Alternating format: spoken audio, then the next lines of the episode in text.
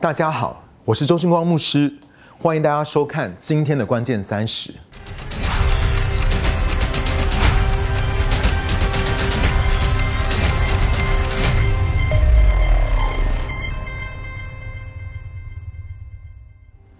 哥林多后书第九章第八节里边说到，神能把各样的恩惠多多的加给你们，使你们凡事常常充足，多做各样的善事。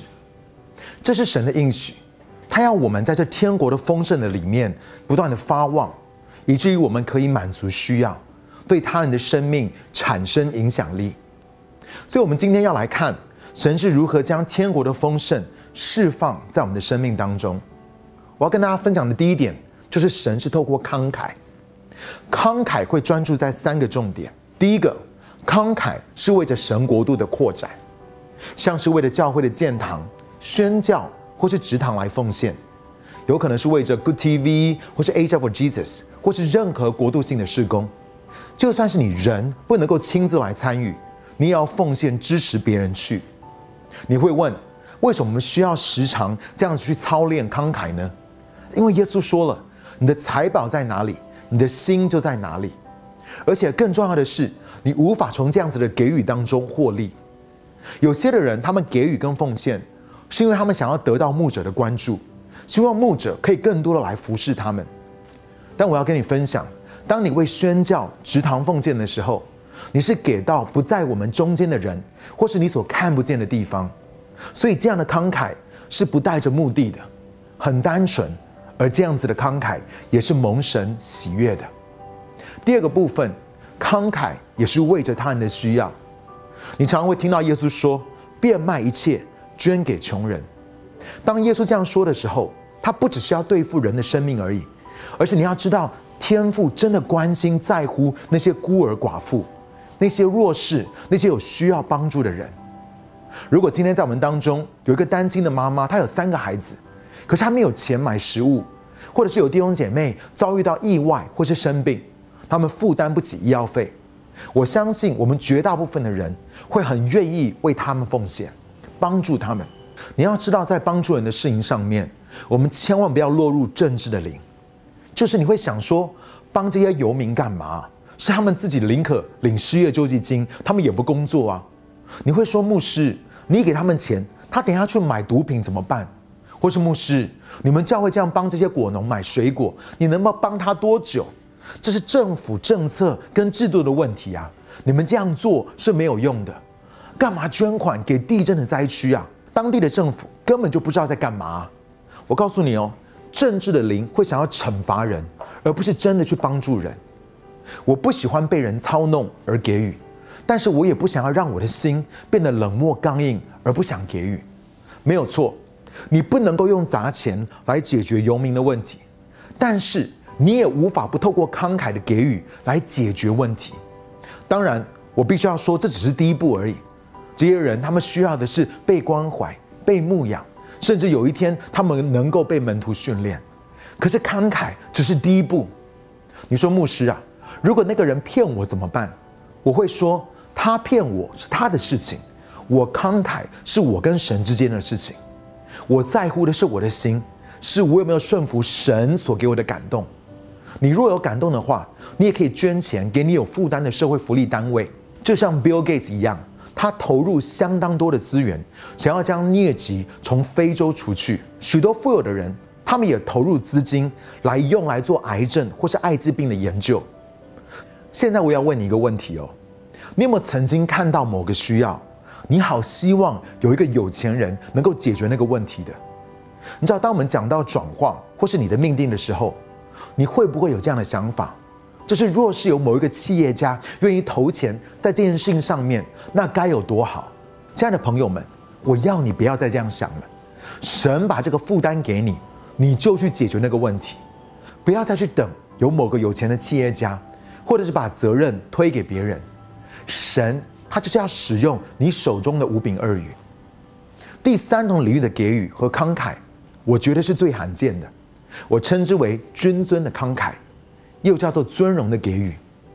当示巴女王来拜访所罗门，向他求智慧，而当他要回去的时候，列王记上第十章十三节是把女王一切所要求的，所罗门王都送给他，另外照自己的后裔馈送他，照自己的后裔，他英文的意思就是按照他君王的慷慨。所罗门的礼物不但是要代表他是谁，也必须要尊荣他所给的对象。你知道，我曾经听到有一个故事这样讲到：亚历山大大帝有一天经过一个地方，有一个全身破烂的乞丐跟他要饭，于是亚历山大就给了他几个金币。他的随从看到很惊讶，就转去跟他说：“哇，给他几个铜板就能够满足他的需要啊？为什么你要给他黄金呢？”亚历山大就回答说：“没有错，我知道铜板是适合这个乞丐的需要，但是难道你不知道？”金币才适合我亚历山大君王的身份吗？我要告诉你，当一个人越是认识自己是君尊的皇族，是万王之王的儿女的时候，你就越能够在尊荣的当中来给予。我想要跟你分享我的见证。我不管你对新加坡城市丰收教会康熙牧师的看法如何，你知道二十多年前，当我还在极度悖逆难搞的时候，是他以君尊的慷慨来对待我。很多他的同工都要他从圣经学院开除我，可是他却慷慨一再的给我机会。我记得当我刚开始服侍的时候，我其实什么都不懂，他却亲自教我许多的事情，还好多次让我飞去新加坡，他负担了我的机票、住宿，来使我受装备。他更在来台湾的时候，把他自己用非常昂贵的笔跟戴的手表送给我。我觉得我根本就不配。让我告诉你，没有他，也没有今天的我和青年牧区，还有我们青年的事工。我经历到君王的慷慨与尊荣，而我这一辈子都为此感恩。所以，第二个天国的丰盛如何临到我们的生命当中呢？就是透过知足。腓利比书第四章第十一节二十三节，保罗说：“我并不是因为缺乏才这样说，我已经学会了，无论在什么情况之下。”都可以知足，我知道怎么样处卑贱，也知道怎么样处富裕。我已经得了秘诀，无论在任何的情况之下，或是饱足，或是饥饿，或是富裕，或是缺乏，都可以知足。我靠着他加给我能力的，凡事都能做。你知道知足的意思，不是代表我没有梦想或渴望，因为我知道我有位良善的天赋，所以我可以做伟大的梦想。并且经历到神能够让我美梦成真，知足所在讲的不是那个，而是我能够在任何的境况、任何的环境和我现在所处的季节和时刻，在神所赋予我的人生道路上面，完全活出丰盛的生命，像是被下在监狱当中的约瑟，或是被掳去巴比伦的但以理，或者是被扫罗王追杀的大卫，我不焦虑。我不担心，我到底何时才能够经历到突破和提升？我没有活在对我的人生或是财务的挫折和失望中，没有错。有可能在面对孩子出生、工作变迁、家里面的开销变大，譬如说我想要租大一点的房子，我想让我的孩子去读好一点的学校，我需要换大一点的车子，在财务的上面，我们期待能够更充裕，这绝对是合理的。但是我却定义不活在忧虑的当中。而是神把我放在哪里，我就要在那个地方发旺。我举一个例子，你知道我跟我的太太席恩结婚前十年，我们住的是屋顶加盖的十几平的房子，但是在那个地方，我们却开始了 Asia for Jesus。你知道我的车早就已经超过十年了，但是我还是开得很开心，也常常借给我的同工开。我不要看我手中所没有的，或者是跟别人比较，而是我要为神所赋予我的感恩。为着我今天所处的状况，不仅是家庭、工作和财务，我都要向神献上感谢，因为神的恩典永远是够我用的。然而，当我的梦想和期待让我开始焦虑和不快乐的时候，这就会影响耶稣在我心中的主权。提摩太前书第六章第六节里面说到，其实敬虔而又知足，就是得大力的途径。途径讲的是道路。他讲的是方式跟那个过程，你知道为什么人会想要去买乐透吗？他们的心态就是，只要有件难以置信的事情发生在我身上，我就能够直接致富，直接蒙福，我可以直接去解决我的问题。我就是想要跳过那个无论经历到任何环境和状况，都要依靠神加增在我生命当中的那个过程。我想要直接跳过那个过程，但是却不知道蒙福的智慧，却是在这个过程的当中才能够得着的。中乐透不会解决你生命的问题，不会使你蒙福。你也无法从中得着任何的智慧。保罗说，秘诀就是在于在整个过程的当中，不管你处于什么样的环境，你都学习依靠那加给我力量的，让我凡事都能做的神。比如张腾牧师最常问的问题就是：你觉得有多少是太多了？你觉得有多少是太多了？真正的答案就是：当你所拥有的取代了你对神的信任。多到使你不再需要信靠神的时候，让我告诉你，那就是太多了。对一个人来说，只要十万；对另外一个人来说，就算是给他十亿，也不能够改变他对神的心。处卑贱、缺乏的时候，依靠神是很自然、很容易的。但是如果今天我在丰盛的当中，就不依靠那加给我力量的神，我就无法被神信任，能够承载更多。若是我的资源增加的时候，我对神倚靠的心就减少了，那亲爱的弟兄姐妹，我就走偏了。保罗说，不管是卑贱或是富裕，缺乏或是丰盛，在这两种情况的当中，我都要依靠神的能力。在教会，我们常会说，也常会唱：“主啊，我要更多，我渴慕更多。”让我告诉你，饥渴是天国文化的重要元素。但记得，耶稣也说了：“你若喝了我的水，就永远不渴。”哇哩嘞的，到底是要渴还是不要渴呢？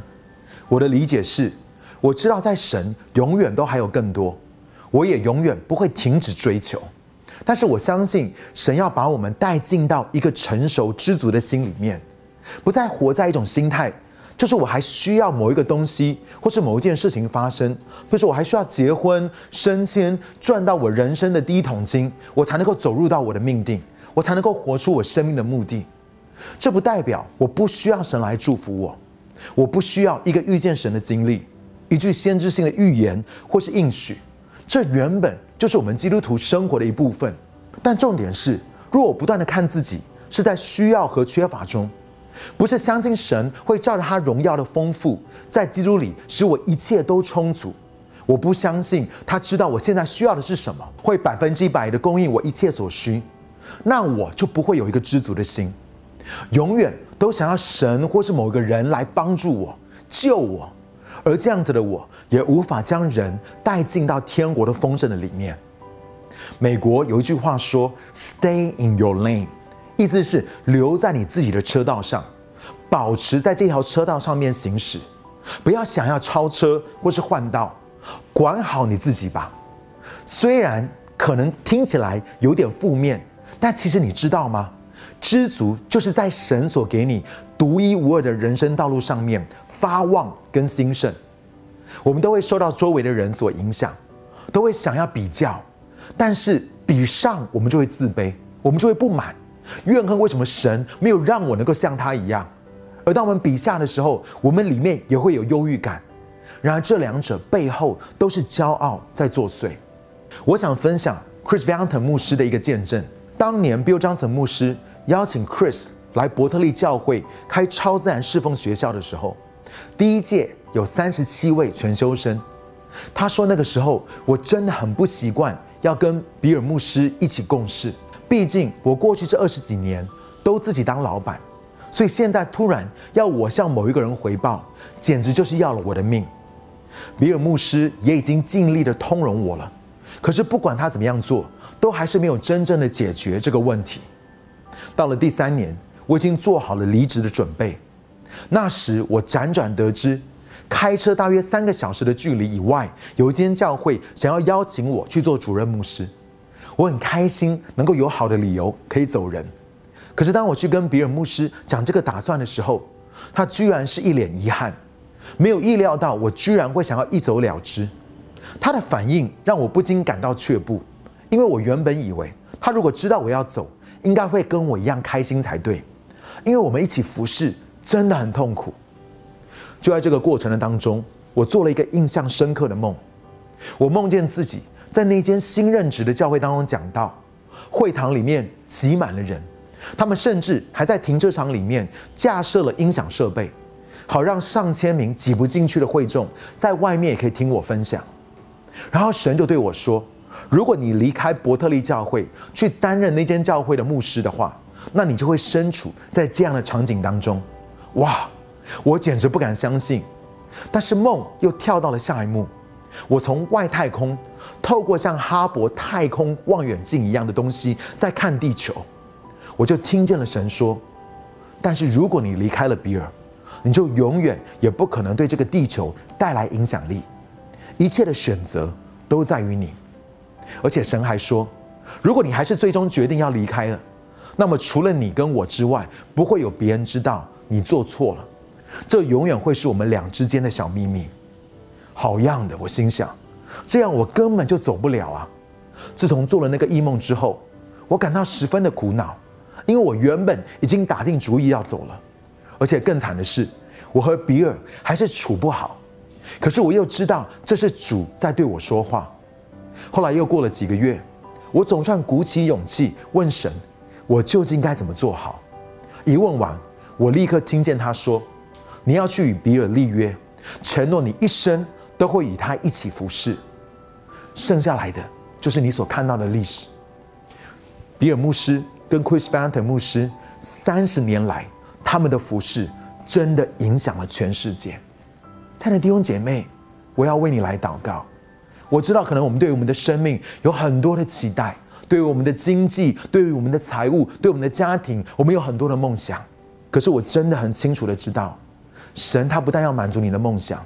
可是神首先要赐给你一个知足的心，他要你能够先成为一个慷慨的人，以至于天国的丰盛是可以毫无拦阻的先进到你的生命的里面。让我一起来为你们来祷告，亲爱的主耶稣，我感谢你，我要再一次的宣告，再次来述说，因为一切所有的资源，所有生命当中我们所需要的一切，都是从你而来的。主啊，你定义要我们凡事兴盛，身体健壮，正我们的灵魂兴盛一样。你所赐给我们的是一个丰盛的生命，并且我们要得着更丰盛。但是主，求你先来炼净我们的心。主啊，如果我们过去很胆怯、很小心，以及我们不敢慷慨的给予的话，主啊，求你让我们开始来操练慷慨的给予，在每一个领域的当中，当我们愿意给予的时候，因为我们相信你所说的话，你说施比受。更为有福，所以也求你赐给我们一个知足的心。不管我们在怎么样的光景的里面，都使我们能够像保罗一样学到了那个秘诀，就是不论在怎么样的光景当中，我们的心都感到知足。主，我们知道你为我们所预备的道路是最完美的。主，我们知道你为我们所预备的一切，都是在我们所需要的时刻为我们供应，为我们来效力。所以，主耶稣，让我们的心单单来相信你，来信任你。知道所有的一切在你的手中都是最好的，主你为我们预备的也是最好的，主你了解我们每一个人的需要，让我们的心在你的引导下面完全的进入到那个知足跟安息的当中。这样祷告，奉靠耶稣的名求，阿门。我要谢谢大家今天收看关键三十。如果你很喜欢今天的节目的话，我请你一定要订阅。如果你觉得你有得到帮助，请帮我按赞，并且分享出去。我们里面很渴望天国文化的信息，可以去祝福更多的人。如果你想要收到我们最新的节目的话，请记得一定要按小铃铛哦。我们下个礼拜再见。